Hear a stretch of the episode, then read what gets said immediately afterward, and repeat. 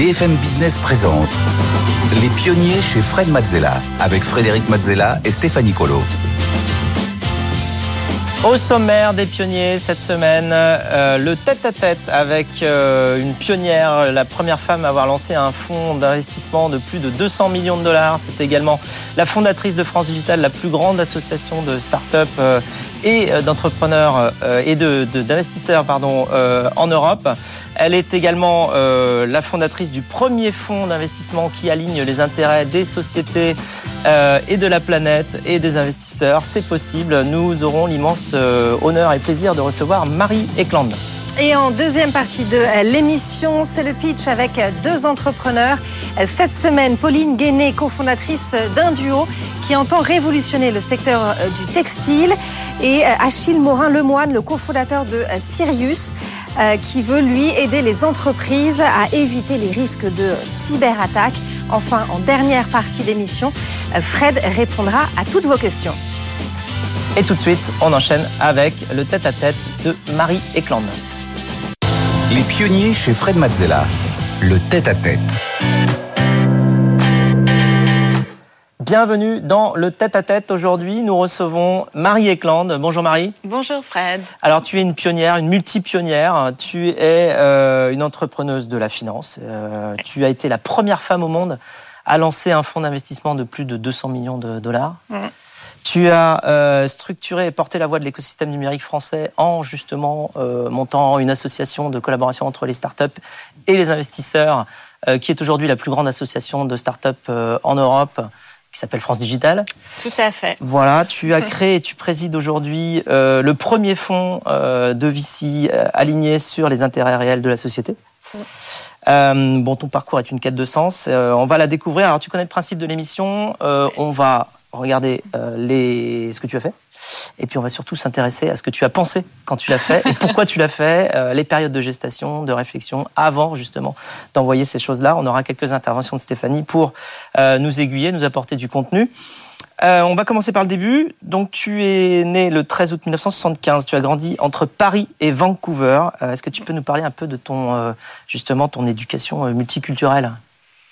Oui, alors moi j'ai eu la chance, donc je suis née à Paris, j'ai passé la plupart de mon enfance à Paris, mais j'ai eu ces euh, parenthèses un peu dorées euh, parce que mon, père est chercheur en maths, il avait des années, des années sabbatiques à Vancouver.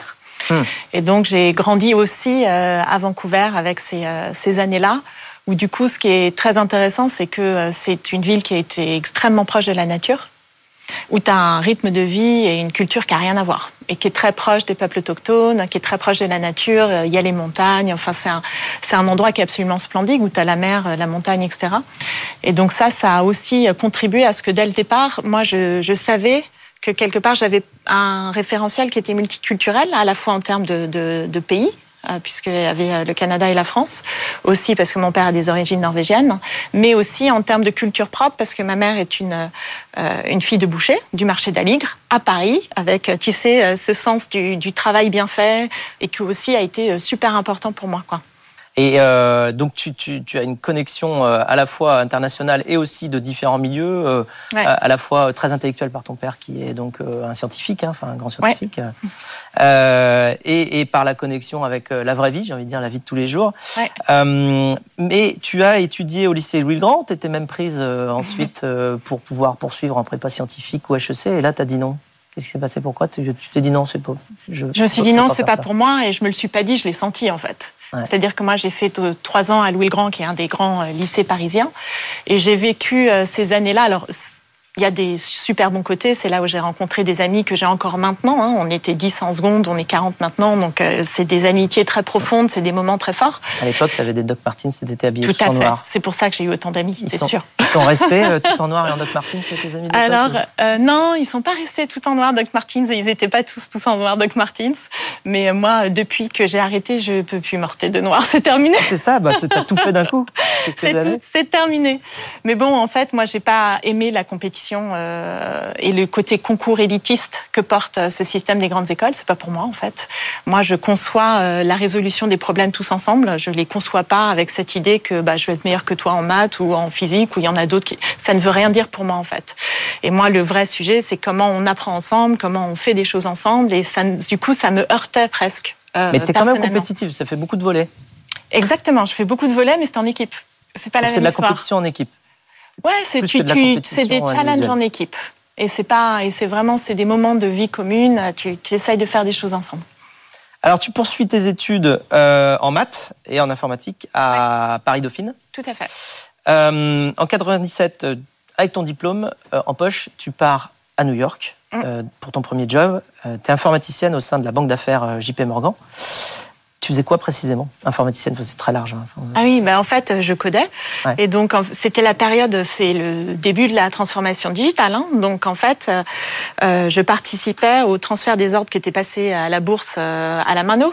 Euh, au Stock Exchange qui était en face hein, d'ailleurs, et on les transformait dans des ordres informatiques avec derrière tout le système de gestion des risques. Non, c'est pas toi qui passais les ordres. Toi, tu non, faisais le, voilà. et puis après, par contre, on m'appelait.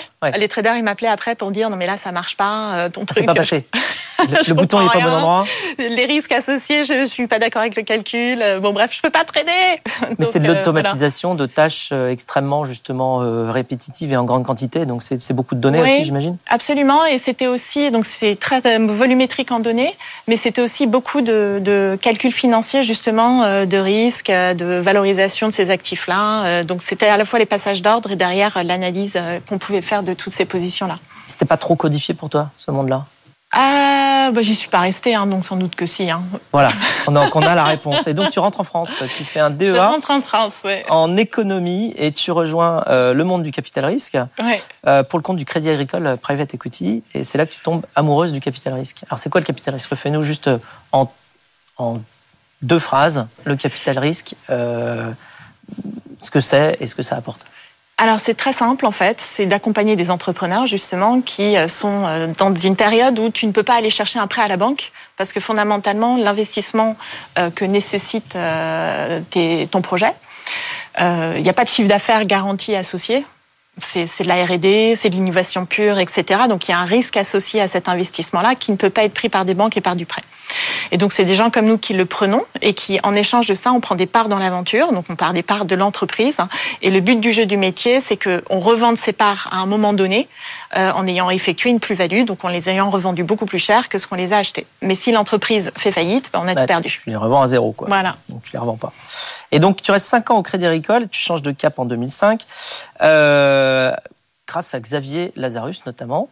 Euh, qui te propose de rejoindre son fonds de capital risque Elaya, euh, spécialisé dans l'économie du numérique justement. Alors la culture te correspond mieux euh, Oui, bah, pourquoi tu as bah Déjà Xavier, c'est celui qui m'avait embauché dans le métier, on va dire, puisque quand à la fin de mes études, je savais pas tellement quoi faire. C'était l'an 2000 et tout le monde m'avait dit va bosser dans une start-up. Et d'ailleurs Xavier Lazarus, il connaît très bien toutes les start-up de Paris. Là, va voir Xavier, il te dira pour laquelle travailler. Et en fait, j'ai été le voir et il m'a dit mais va pas du tout travailler euh, dans une start-up, mais euh, va travailler, euh, viens travailler avec moi, parce que je suis en train de monter l'activité capital risque de Banque CPR à l'époque. Donc Xavier, en fait, j'avais déjà beaucoup travaillé avec lui. On s'était bien entendu. Et effectivement, moi, aller quelque part dans un monde qui était beaucoup plus entrepreneurial, une structure comme Elaya qui a été quand même à ses débuts versus la grande banque Crédit Agricole, Crédit Lyonnais, ça m'allait beaucoup mieux beaucoup plus de, de flexibilité et d'agilité. Et tu participes justement grâce à cette nouvelle aventure a une des plus belles réussites du fonds, Critéo. Stéphanie. En 2006, Elaya investit lors du tout premier tour de table de Critéo, start-up spécialiste du ciblage publicitaire. Sept ans plus tard, Critéo fait ses premiers pas au Nasdaq. On, en voit les, images. Et c'est un véritable succès. Hein. La valorisation dépasse mm-hmm. les 2,2 euh, milliards de dollars, ce qui permet à Elaya euh, de récupérer 60 fois sa mise initiale, une opération qui était toute, hein, euh, tout sauf écrite, puisque la dernière grosse opération française au Nasdaq, elle datait à l'époque de 1994 avec l'IPO de l'éditeur de logiciels Business, Business Object, effectivement. Ah, pourquoi tu as cru dans Criteo si tôt, si vite, si fort? Ah, j'ai cru dans deux choses en fait, euh, dans trois choses on va dire. J'ai cru dans l'équipe. Ça, c'était très clair et c'est toujours un des fondements profonds de ce que euh, de ce que je porte. Et c'était marrant parce qu'au débat, au début, en fait, moi, j'avais rencontré Jean-Baptiste Rudel et euh, il avait ce projet qui me paraissait euh, plein de sens, qui était de se dire, il faut qu'on arrive à créer des algorithmes de recommandation par goût des produits culturels. C'était l'époque où sur tout le web, il y avait énormément de choix de produits culturels, etc. Mais les les e-commerçants, ils mettaient que les best-sellers en première page. Donc ils n'arrivaient pas à faire tourner le catalogue et c'était très dur de recommander quelque chose euh, aux gens qui arrivaient et d'augmenter le panier moyen et de trouver ce qu'on voulait. Donc cette idée de recommandation par goût, j'y croyais beaucoup et c'est ce que portait Jean-Baptiste. Et en fait, assez vite, il a rencontré euh, Franck et Romain qui étaient les autres fondateurs de Criteo, qui eux travaillaient exactement sur le même sujet dans un incubateur des mines à Goranov. Et ils ont eu l'intelligence de se dire on va faire, euh, on va joindre nos forces et faire ça. Donc c'était à la fois le besoin profond du marché de recommandations personnalisées, euh, la qualité euh, de l'équipe euh, et sa complétude avec euh, l'arrivée de Franck et Romain, et la qualité de la technologie qu'ils avaient déjà développée Franck et Romain au sein de, de, de l'incubateur des mines. Quoi. Mais c'est rare d'avoir, tu vois, au tout démarrage, deux projets, deux gens qui travaillent sur des choses qui ont exactement les mêmes euh, fondements et qui se disent, bon, on sera plus fort ensemble, mm. on fait 50-50, on y va. C'est quelque chose d'ailleurs que Jean-Baptiste Trudel raconte très bien dans son livre euh, On m'avait dit que c'était impossible. Euh, et donc, par contre, tu trouves que les investisseurs, euh, notamment internationaux et américains, s'intéressent pas encore assez au capital risque européen? Oui et euh, ça te gratte. Et donc tu veux leur prouver qu'ils ont tort. Et donc tu t'y prends comment pour leur, pour leur euh, pour essayer de démontrer qu'il faut s'intéresser au capital risque européen? Eh ben je monte une asso. c'est une voie. Et, donc, non, mais donc en fait, but... ce que j'ai euh, comme but de développer évidemment l'écosystème. Parce que en fait moi je suis une matheuse. Donc ça veut dire que je sais modéliser des problèmes. Mais je suis une informaticienne. Ça veut dire que je sais itérer pour trouver des solutions me planter la première fois mais arriver à trouver finalement. Et quand j'étais au bord de Criteo ou d'autres entreprises ou d'autres startups bah, tu vois bien que certains des problèmes que qu'on rencontre au niveau de, du board eh ben on peut pas les régler par l'entreprise elle-même parce que euh, sont systémiques en fait tu vois le, le manque de talents digitaux pour Criteo le manque d'attractivité des des, capitaux étrangers, il peut pas tout seul y arriver. S'il n'y a pas assez de monde et pas assez bah d'argent, euh, on peut juste on pas peut juste pas le faire. Et donc à ce moment-là, il faut une action collective. Et je me suis dit, il faut qu'on arrive à démontrer le dynamisme de l'écosystème français avec des chiffres tu vois, et euh, qu'on arrive à montrer aussi à quel point c'est important de faire évoluer euh, la réglementation autour de ça, qu'il y ait les pouvoirs publics, mais que nous-mêmes entre nous, on s'unisse et puis on, soit plus forts ensemble, quoi. C'est comme ça que tu fondes justement France Digital. France Digital. Donc c'est l'arrivée de France Digital, ouais. Tout à fait. Et donc, euh, je pars. En fait, ce que j'avais fait, c'est qu'il y avait une stagiaire chez Elaya qui euh, qui a regardé toutes les données du portefeuille Elaya pour justement regarder les chiffres de croissance, euh, quelles étaient les caractéristiques des startups, comment on pouvait porter un discours avec étayé, avec des vrais chiffres sur sur le secteur. Et puis, fort de ces données, j'ai été voir les autres investisseurs, on a été voir les entrepreneurs du portefeuille, et on s'est dit, on s'agrège ensemble pour porter finalement cette parole-là qui était hyper nécessaire à l'époque en France en particulier. En 2015, tu, tu crées donc euh, ton propre fonds, Daphne. Tu es la première femme à fonder un fonds de plus de 200 millions euh, de dollars. Euh, qu'est-ce qui a fait germer l'idée, du coup, d'aller créer ton propre fonds bah c'est en fait à force de porter la parole de la transformation digitale hein, auprès des patrons du CAC 40, auprès du gouvernement français, la Commission européenne, etc. J'avais développé une vraie compréhension des, des moteurs de cette transformation. Et je disais, bah, en fait, quand tu euh, il faut que tu sois compétitif au niveau international, parce que même si tu vas pas, les gens viennent.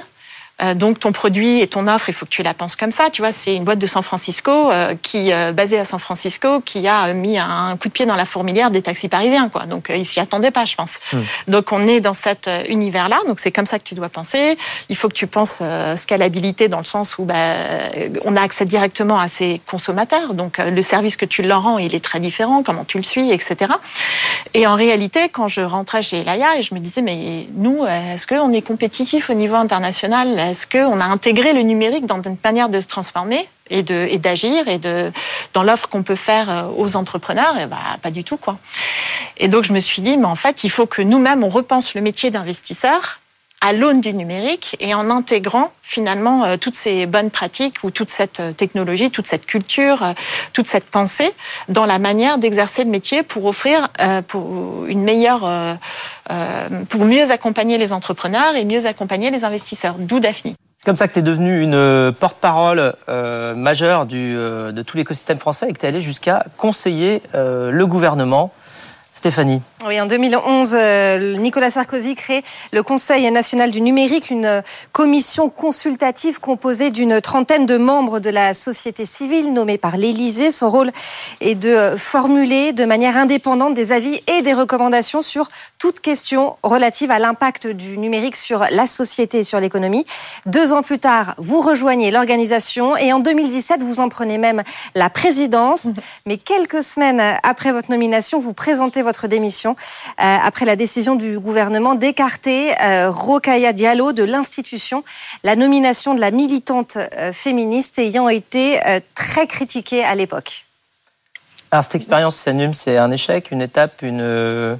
Ah, c'est fondateur. Ouais. Ouais. Fondateur. Ah, c'est complètement fondateur. Une nouvelle période de gestation pour, pour la suite. Absolument. Et puis j'avais tellement appris dans le process que je pense que j'aurais sans doute pas fait 2050 s'il n'y avait pas eu l'épisode du Donc c'était euh, trop politique. tu, vois, et tu as voulu faire quelque chose de plus, euh, donc partir justement avec plus de liberté euh, pour la suite. Absolument. Je veux dire, à partir du moment où c'est devenu euh, politique, moi, c'est pas mon sujet. Moi, je suis euh, une, femme de terrain. En fait, je suis une femme d'action. Moi, j'essaye de, de, comprendre les problèmes et d'apporter des solutions. Et le CENUM et le projet que j'avais porté à l'époque, qui s'appelait euh, Penser demain, qui était de réunir vraiment des, des, membres à la fois de la société civile, de la recherche, du monde académique et aussi du monde business, pour poser un diagnostic sur quelle est la société qu'on veut construire et comment on met le numérique au service de ça.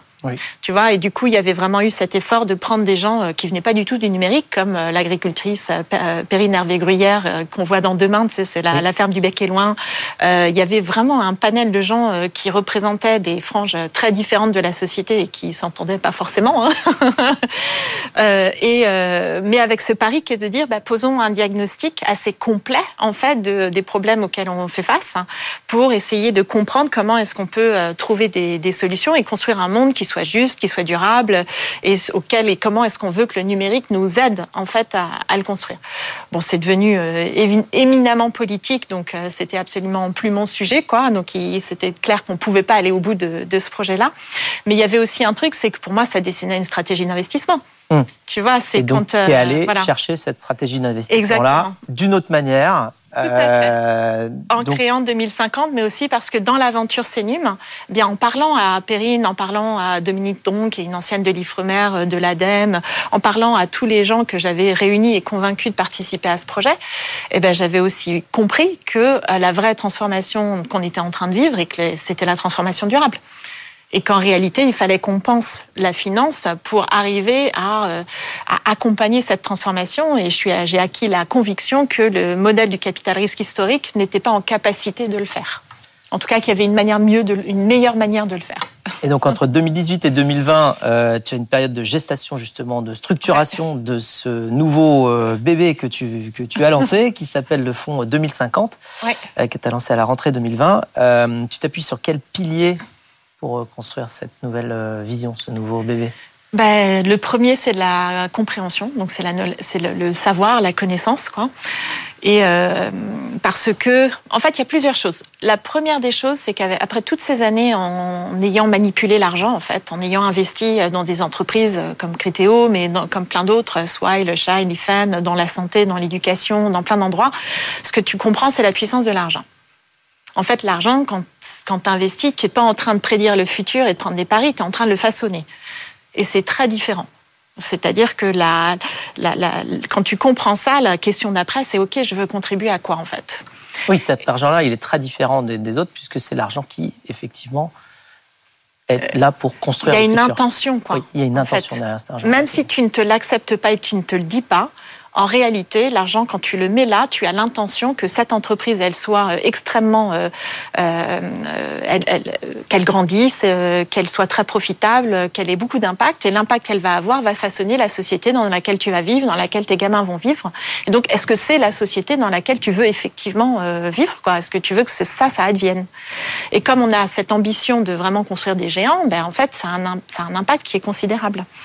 Du coup, je me suis dit, il faut qu'on prenne le problème en sens inverse. Donc vraiment, la, logique de 2050, c'est de ne pas faire comme la finance fait d'habitude, qui est de regarder ce qui a marché dans le passé de regarder les performances historiques euh, de, financières. Qu'est-ce qui a marché, c'est qu'est-ce qui a gagné beaucoup d'argent, et de prendre des paris aujourd'hui en fonction de ce qui a gagné beaucoup d'argent dans le passé, mais de faire l'inverse. Tu regardes le futur, tu te dis, c'est quoi les gros problèmes qu'on doit régler, quoi?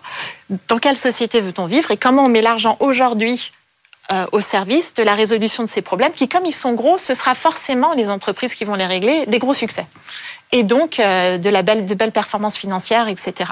Donc c'est vraiment cette, ce changement de paradigme qui est de dire regardons plutôt ce qu'on veut qu'il advienne, quels sont les problèmes, comment on les résout, c'est quoi nos meilleures chances en fait d'y répondre et comment à partir de ce que je sais aujourd'hui, et donc la deuxième chose du coup c'est de comprendre exactement où sont les problèmes, qu'est-ce qu'on sait déjà, quelles sont les solutions qu'on peut apporter et où est-ce qu'il faut investir en premier pour y répondre, euh, que tu peux euh, arriver à changer de paradigme quoi.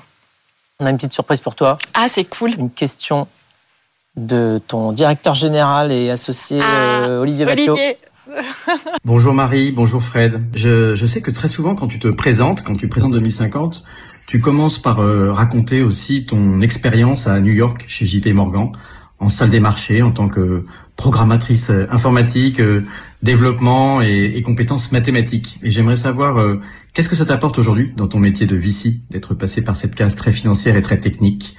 Merci à toi.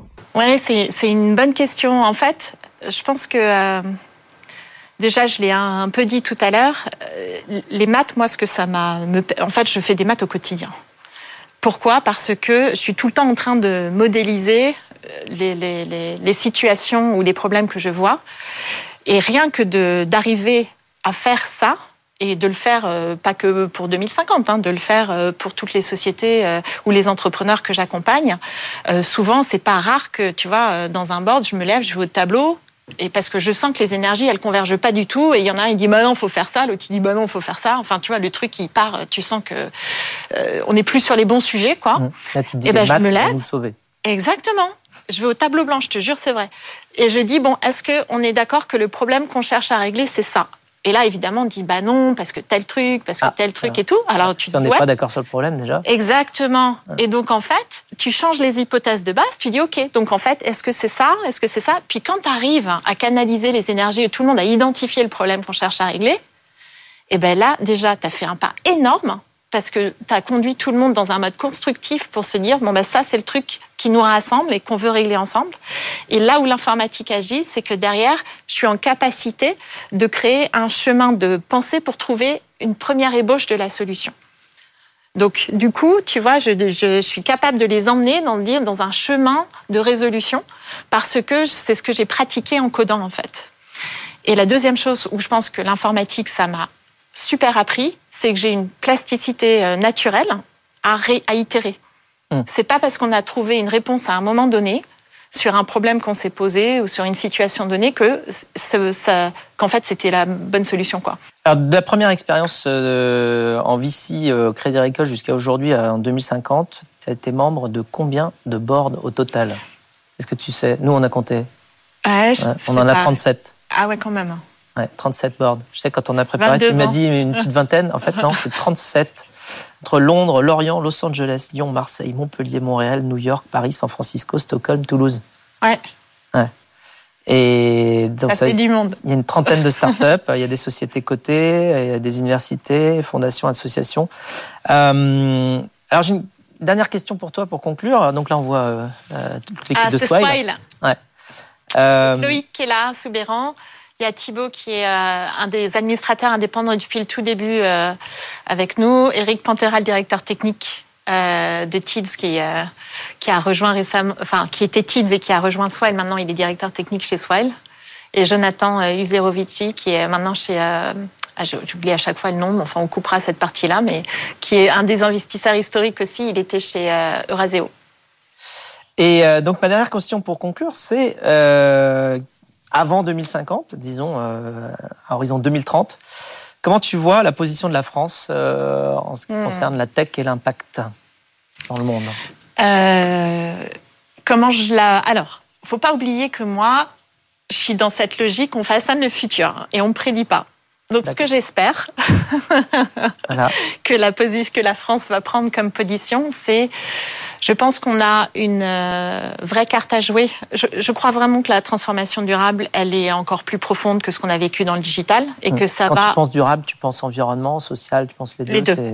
Je pense que c'est les deux parce que l'un peut pas aller sans l'autre. On peut pas avoir une transition environnementale si elle n'est pas juste, euh, parce que c'est les populations les plus défavorisées qui vont souffrir de l'environnement le, le, plus en fait, des problèmes de réchauffement climatique, etc. Et euh, l'Europe est en réalité extrêmement en avance d'un point de vue euh, réglementaire sur le sujet et en train de pousser la commission actuelle, elle est en train de pousser extrêmement fort sur la transformation de l'économie et que si on arrive justement à en faire une opportunité et à l'idée quelque part cette transformation euh, durable, euh, on a une vraie carte à jouer pour de, de, de, reprise de leadership économique en fait.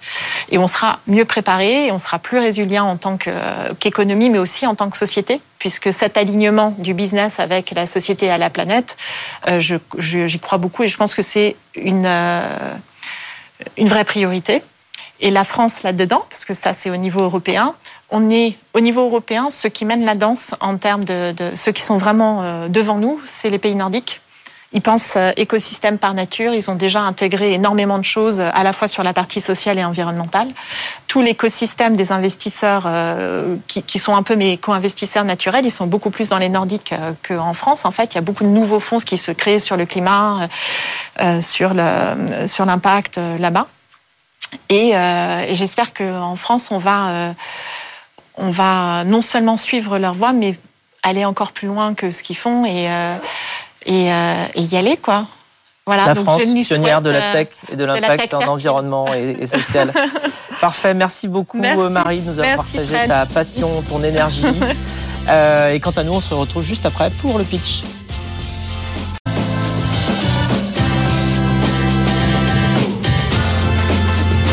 BFM Business présente Les pionniers chez Fred Mazzella avec Frédéric Mazzella et Stéphanie Colo. On continue avec euh, le pitch cette semaine avec euh, Stéphanie Colo et Eric Salomon, fondateur de Time to Pitch. Euh, chaque semaine, vous le savez, nous recevons des entrepreneurs, des pitchers qui viennent nous présenter leur activité, leur business et qui nous font un pitch et on leur donne des conseils pour s'améliorer. Vous aussi, vous pouvez candidater. Pour cela, rien de plus simple. Rendez-vous sur le site de l'émission ou bien tout simplement en scannant le QR code qui s'affiche à votre écran. Les pionniers chez Fred Mazzella le pitch. Et on commence tout de suite cette euh, section du pitch avec Pauline Guéné. Euh, bonjour Pauline, soyez la bienvenue. Vous êtes la cofondatrice d'un duo qui euh, entend révolutionner tout simplement le secteur du textile. Alors je vous rappelle les règles. Vous avez une minute trente pour pitcher devant Fred et Eric. Suivront des questions, des conseils. Mais d'abord, c'est à vous. top chrono. Bonjour, je m'appelle Pauline Guéné et je viens vous parler du recyclage de vos vieux vêtements. Alors, contexte, moins de 1% des déchets textiles sont recyclés sous forme de vêtements. Malheureusement, généralement, vos vieux vêtements en toute fin de vie vont finir incinérés ou dans des décharges aux quatre coins de la planète. Il est urgent d'agir. Alors pourquoi on n'arrive pas à recycler aujourd'hui? Il y a trois obstacles. Les textiles sont multicompositions, multicouleurs et ils ont des points durs, donc les boutons, les fermetures éclairent. Chez Induo, on a réussi à relever ces trois obstacles. On a développé et breveté une technologie qui aujourd'hui est la seule à réussir à traiter des gisements peu triés, multicompositions, multicouleurs et à en refaire des vêtements. En plus, deux avantages. On a une fibre qui n'a pas besoin d'ajout de matière vierge et qui est neuve. On recrée des fibres neuves. Donc on a une fibre 100% recyclée d'excellente qualité. Aujourd'hui, concrètement, la technologie existe en laboratoire. On est en train de l'industrialiser. C'est très prometteur parce qu'on est notamment soutenu par l'ADEME, par BPI, label Deep Tech. Le marché est très propice puisqu'on a 25% des marques qui ont pris des engagements chiffrés. On a une très forte demande, on n'a pas d'offre en face. Nous, on va venir apporter cette offre. Ce qu'il nous faut à court terme, ce sont des capitaux. Donc en 2023, on fait une levée de fonds, avis aux investisseurs.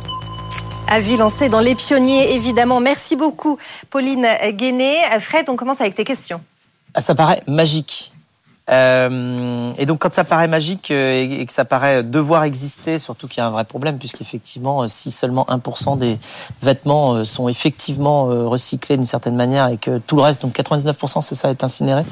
Alors, c'est pas tout à fait ça. En fait, c'est recyclé sous forme de vêtements. Donc il y a une partie qui va être ah. recyclée autrement, par exemple sous forme de matériaux isolants.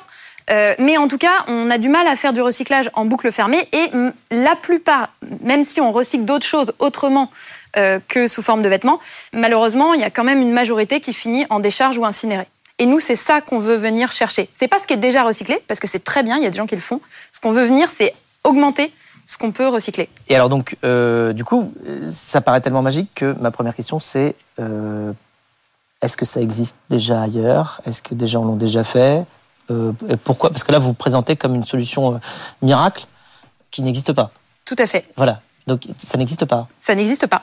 Donc il y a d'autres gens qui font du recyclage, euh, mais avec des limites. donc par exemple, on a des gens comme Renewcell dans les pays nordiques, mais qui vont, notamment au début, ils prenaient que du blanc, par exemple. Là, ils prennent que du coton, 95% au moins. Et ça, c'est très bien pour recycler, par exemple, euh, bah, des uniformes professionnels. C'est vrai que tous les draps d'un hôpital, ils vont avoir la même composition. Donc on va réussir à recycler ça. Mais les vêtements des particuliers, ça, on n'y arrivait pas. Et nous, euh, on a juste été un cran plus loin que ces gens-là. C'est un marché qui est en plein boom. Ça intéressait pas grand monde avant, bah, déjà parce que l'écologie, c'était beaucoup moins un sujet. Et puis surtout parce que là, dans les 20 dernières années, on a doublé la quantité de fibres produites mondialement, en fait, la population est en train d'exploser, tout le monde porte des vêtements, donc ce marché, il explose. Et là, on arrive à cette nécessité de recycler.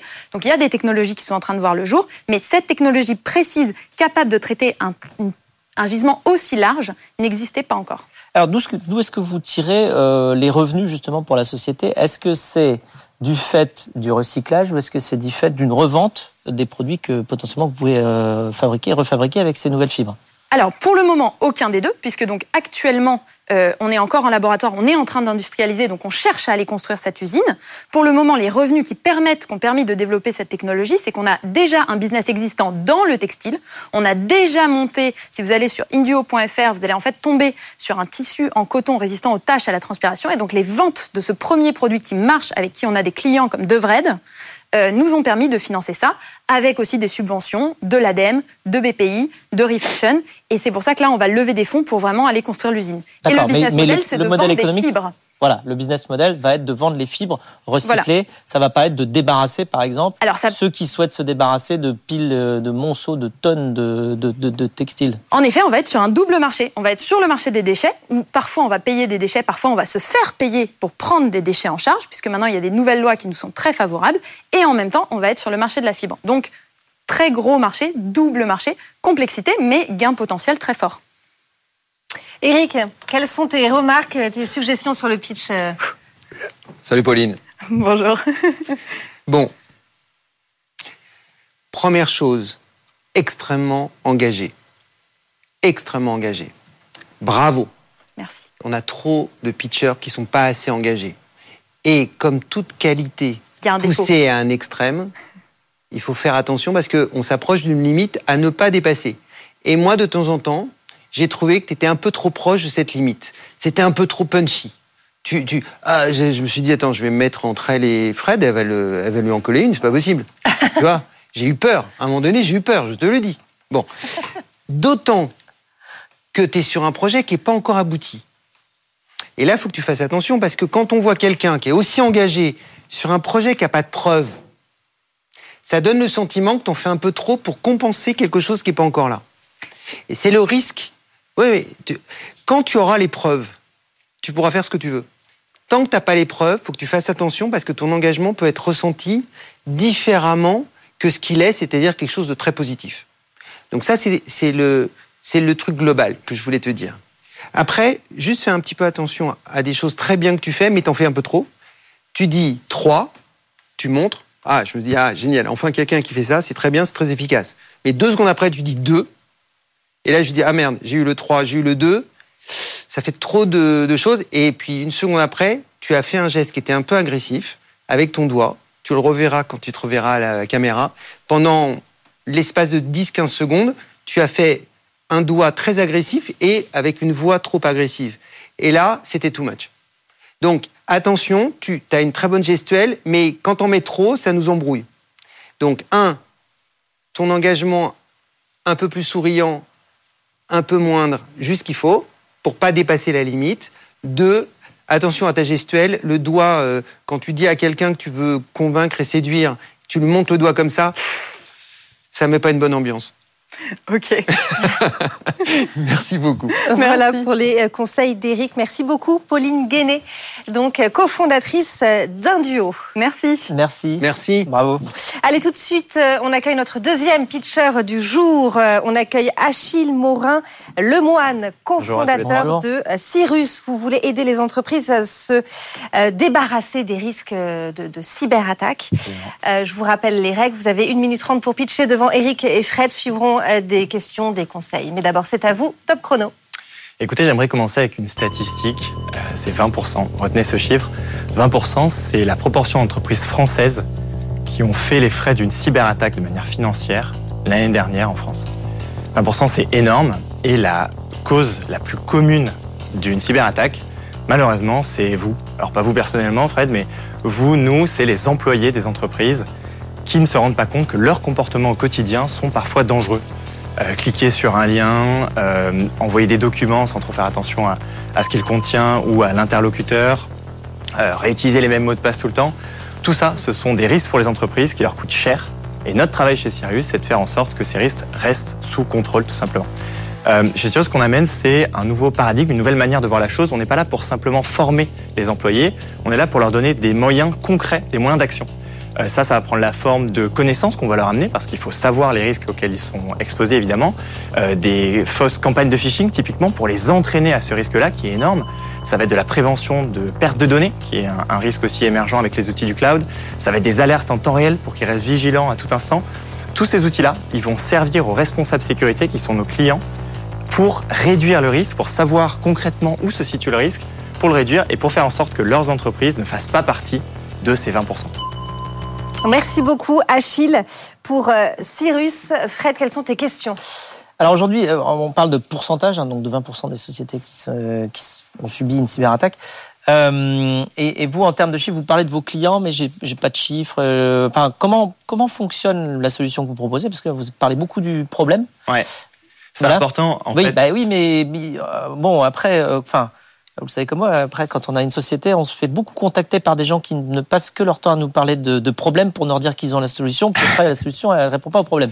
Donc, alors, comment vous faites pour que votre solution réponde aux problèmes concrets qu'effectivement vous mentionnez? Alors, combien de clients euh, Comment marche le produit? Ça me fait plaisir de rentrer dans ces détails parce que très souvent, quand je pitch euh, la solution et le problème, on me demande de revenir sur le problème parce que la plupart des gens ne sont pas assez sensibilisés à ces problèmes-là. Et donc, je suis très content d'avoir quelqu'un en fait. Ah bah alors nous, on va se focaliser le problème est identifié. Euh, donc nous aujourd'hui, on a une trentaine de clients, ça représente 20 000 utilisateurs au total, donc des, des collaborateurs que l'on couvre, que l'on protège avec Sirius.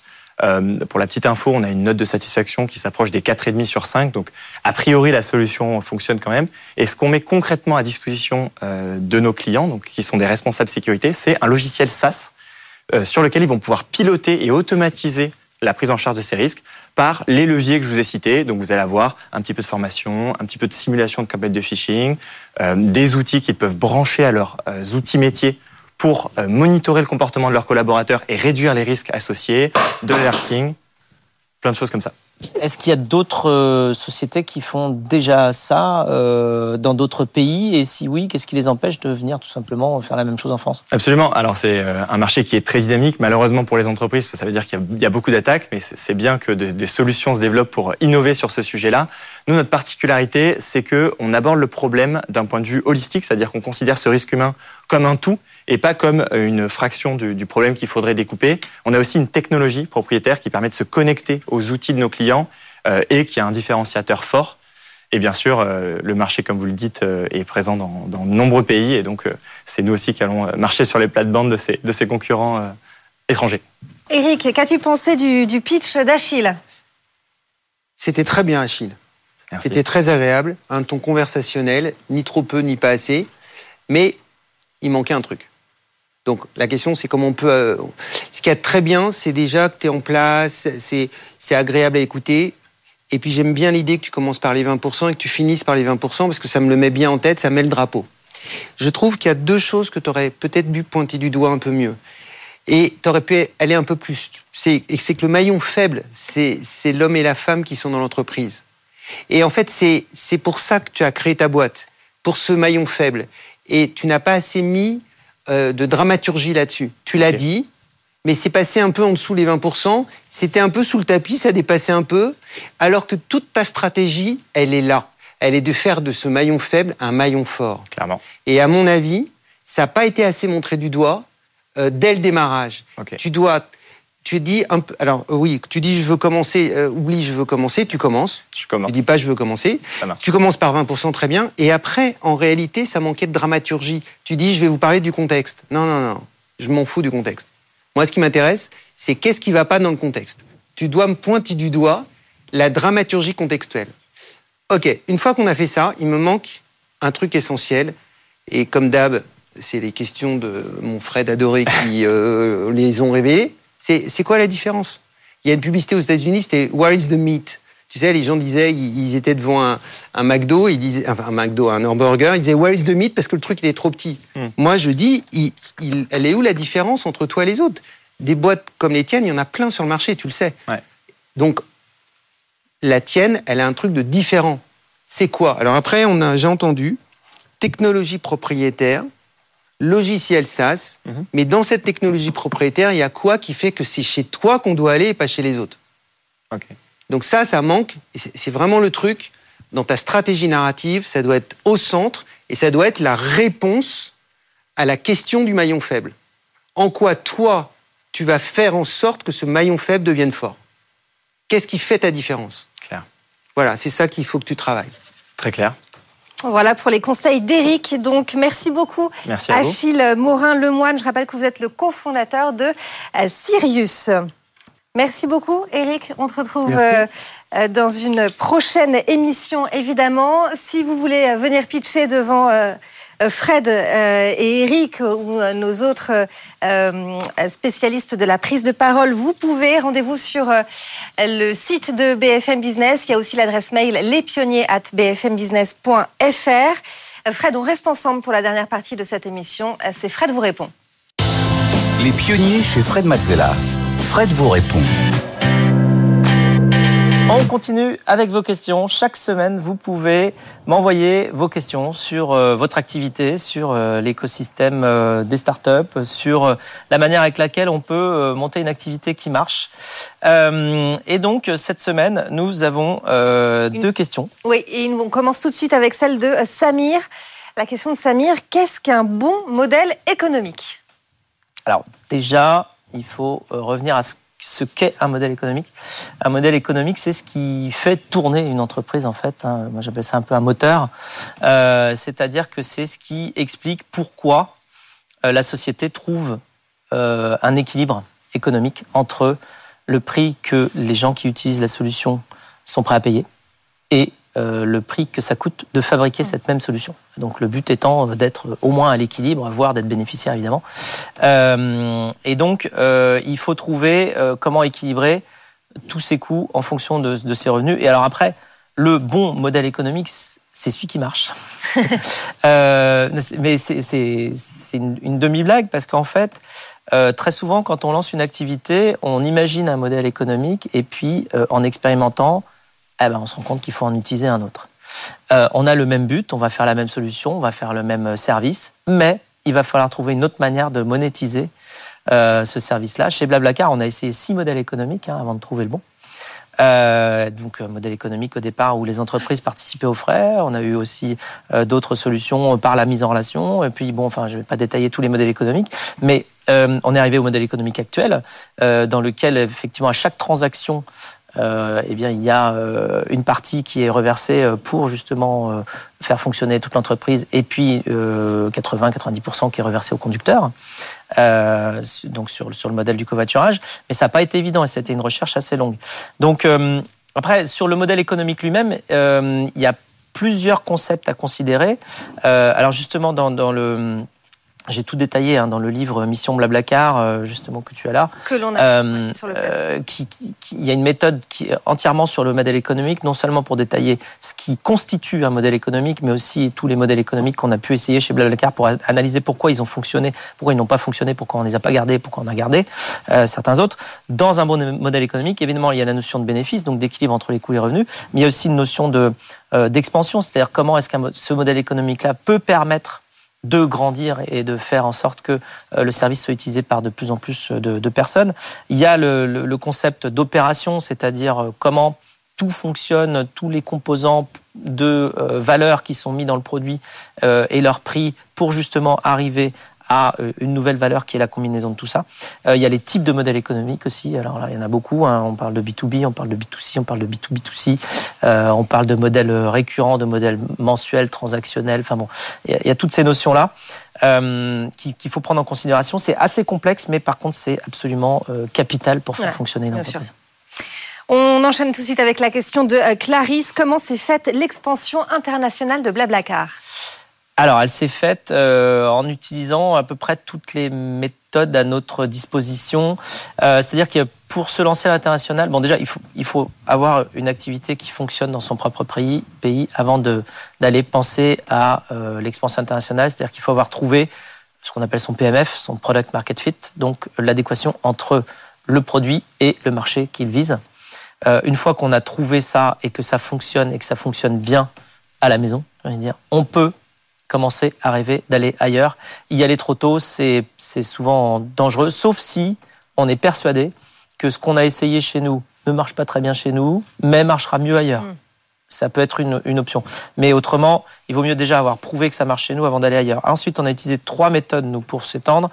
Euh, la première qui, est assez simple, qui est d'identifier dans un pays où on veut aller s'il n'existe pas déjà des acteurs plus petits que nous qui font la chose. Donc, euh, et à ce moment-là, on va faire un partenariat avec eux, on va faire une acquisition ou plutôt une acquisition recrutement où on va aller voir ces personnes-là et leur dire rejoignez-nous, mm. on va construire ensemble le produit. Nous, on a un produit qui est plus évolué que le vôtre. Par contre, euh, vous pouvez l'utiliser pour grandir dans votre pays et euh, en faire un succès. Ensuite, il y a une autre manière de le faire, ce qu'on appelle une spin-off. Donc, c'est un peu une sorte de, marcotage, hein, façon euh, fraisier. C'est-à-dire que on va prendre des gens dans notre équipe. c'est ce qu'on a fait, par exemple, pour lancer l'expansion en, en Allemagne.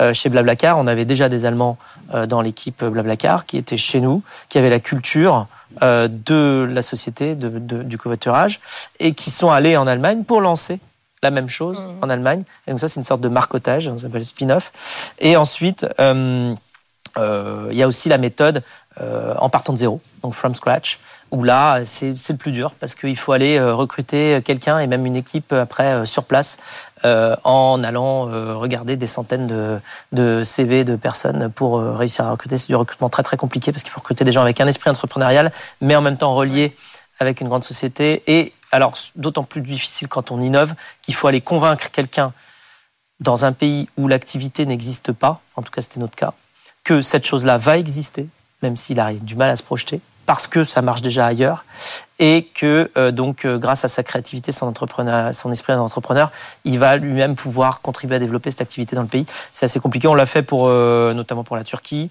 après sur le premier modèle que j'avais cité, qui était l'acquisition recrutement, on l'a fait sur sur beaucoup de pays.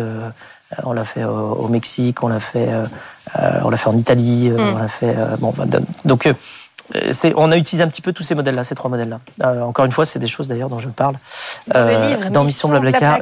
évidemment, la Bible de l'entrepreneuriat. merci beaucoup Fred, c'est la fin de cette émission des pionniers, mais on se retrouve la semaine prochaine évidemment. Oui, avec grand plaisir. Bon week-end. Bon week-end.